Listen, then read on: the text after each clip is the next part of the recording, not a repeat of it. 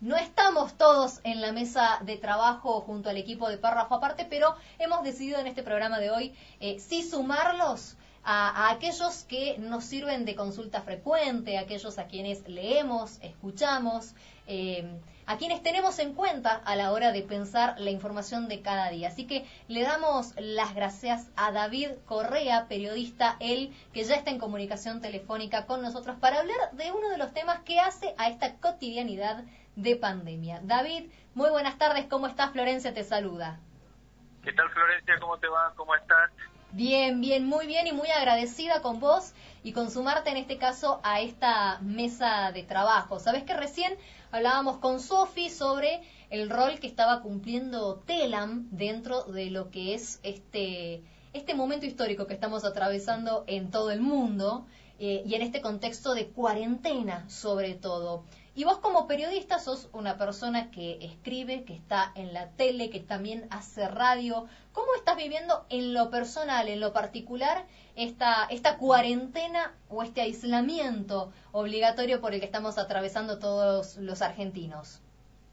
Bueno, la, verdad es que es un momento muy interesante también para, para los medios, para las empresas periodísticas por un lado, pero por otro lado también para quienes para los trabajadores y las trabajadoras de la comunicación.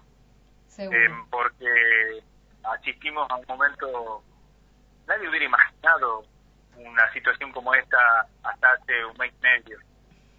Y las empresas periodísticas y los eh, periodistas, hombres y mujeres, en muchos casos no estábamos preparados para enfrentarnos a una situación como esta y cómo comunicar. Así que lo interesante de todo esto es que como se han hecho añitos los, eh, la, el, el, ABC de la comunicación política, también eh, los periodistas y los, los interesados por la comunicación tenemos que asistimos a un momento eh, distinto, nuevo, con posibilidades para replantearnos cosas, con posibilidades también para las empresas periodísticas para preguntarse cuál es el horizonte, mm. desde dónde comunican hacia dónde comunican, eh, empezar a pensar de nuevo en el sujeto, eh, a, quién comunican, porque y hay algo interesante en este momento, es que todas las familias están en las casas. eh, entonces, al estar todas las familias en las casas, así como cambian los, los consumos de, la alimentación hasta el tiempo libre, también cambian los consumos, la forma de consumir noticias. Sí.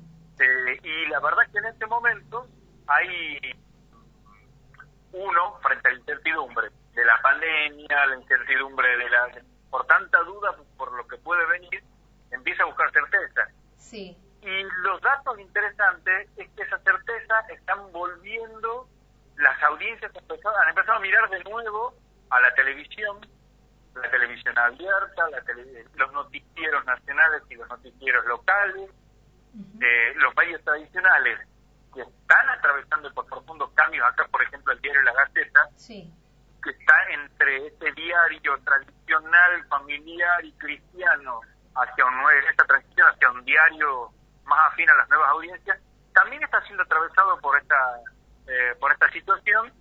Y aun cuando hay algunos medios que empiezan a disputarle algunos nichos de consumo, ante la necesidad de certeza, las audiencias empiezan a volver a la Gaceta, por ejemplo, porque buscan algún medio que les dé alguna verdad, que les dé alguna certeza frente a tanta información. Entonces, la verdad es que es un momento muy interesante. David, si hablamos de este momento, eh, ¿qué, qué, se puede divisar en base a esto que nos estás comentando? Eh, la gente se está aislando de la información porque se siente que está bombardeado por todos lados o por el contrario está concurriendo a los distintos modos y métodos de informarse? Bueno, hay, hay dos momentos. Yo creo que hay un momento hasta el 19 de marzo en donde se hablaba mucho de la pandemia, con mucho desconocimiento, incluso hasta el 19, eh, de las características del virus, de su potencialidad de contagio. Entonces, eh, no había mucha búsqueda de información en los medios.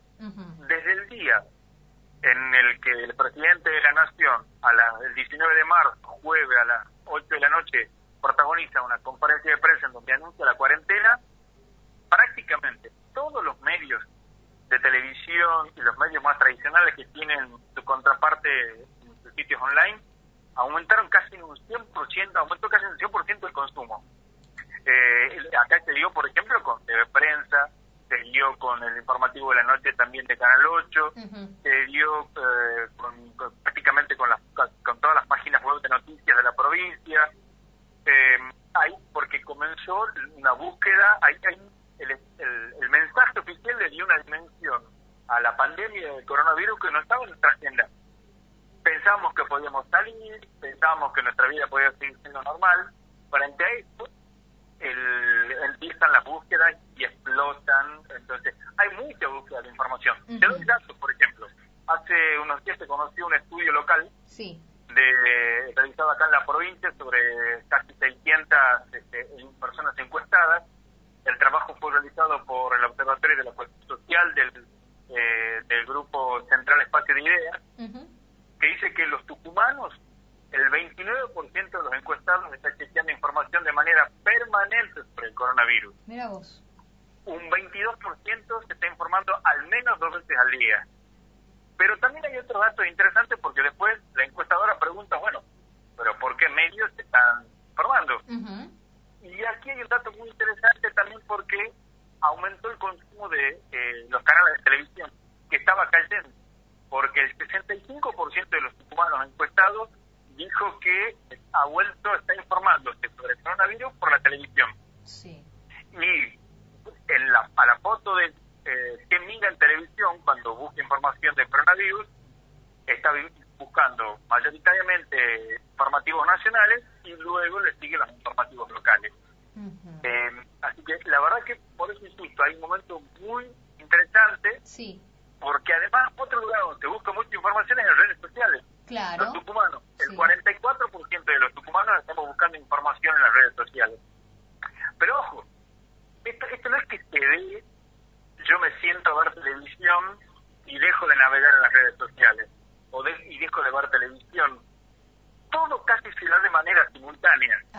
Y hay un consumo de noticias, especialmente vinculado con el coronavirus, que se llama consumo de noticias incidental.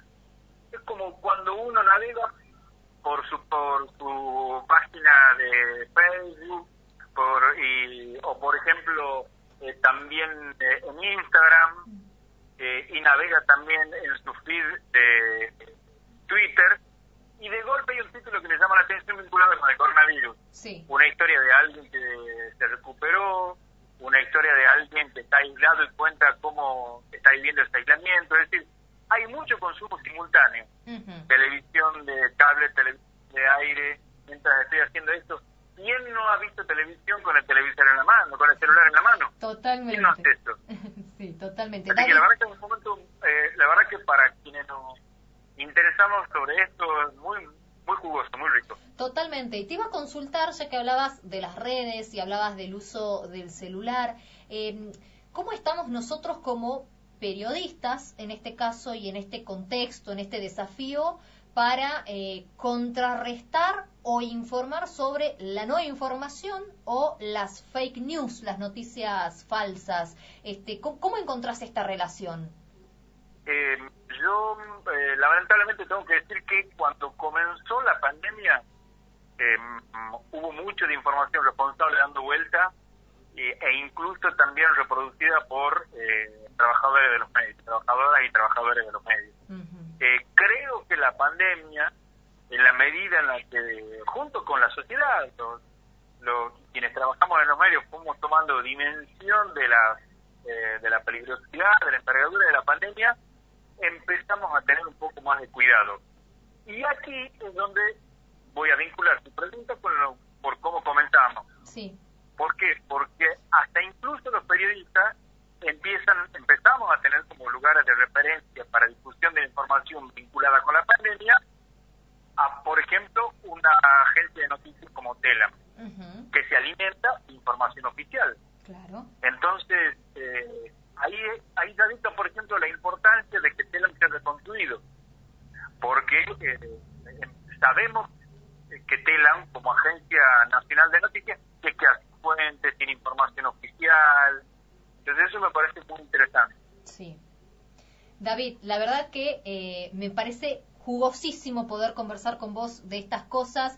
Lo siento un desafío también poder eh, hablar de, nuestro rol, de nuestra tarea, de nuestra actividad en este contexto. Como bien decías, si el mundo no estaba preparado para, para esta pandemia, si los ciudadanos no estábamos preparados para una cuarentena o para un aislamiento, bueno, los periodistas tampoco estábamos seguramente preparados o capacitados para afrontar eh, lo que implica la responsabilidad de este caso, de la cobertura, de la información, del llegar de, de, la mejor manera posible, siempre pensando en ese otro. Así que te agradezco en sobremanera que te hayas podido comunicar, que hayas podido estar presente, aunque sea a través de la línea telefónica, y, espero la verdad que podamos eh, continuar con este contacto, seguir hablando de, nuestro rol, de estas noticias, de esto que nos atraviesa, y de paso, ya que estás, eh, también los quiero invitar a los oyentes a que consulten, a que visiten tu blog, davidcorrea.tafiviejo.blogspot.com, y puedan también un poco enterarse de todo esto que hemos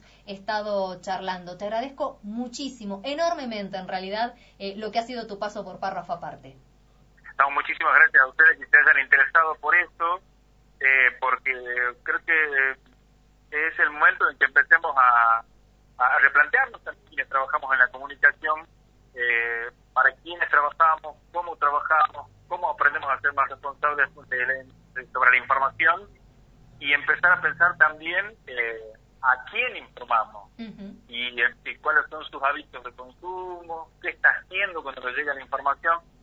Terminó esto de que uno, el, que la sociedad humana eh, se sentaba a determinada hora para ver un informativo, o, se compraba el diario a la mañana temprana y lo leía en los bares o en su casa. Ese modelo de consumo de noticias no existe. Y están pasando muchas cosas muy jugosas en Tucumán y que está bueno que lo hablemos. Totalmente. Que, los, que lo hablemos y que además estemos también a la altura de la circunstancia. Este es el momento, David. Tal cual. Muchas gracias. Buena jornada. David Correa, periodista, colega él, de nuevo reiteramos, davidcorrea.tafiviejo.blogspot.com, visiten este espacio y consulten también esto que tiene que ver con nosotros, cómo consumimos medios y redes sociales en este contexto de coronavirus.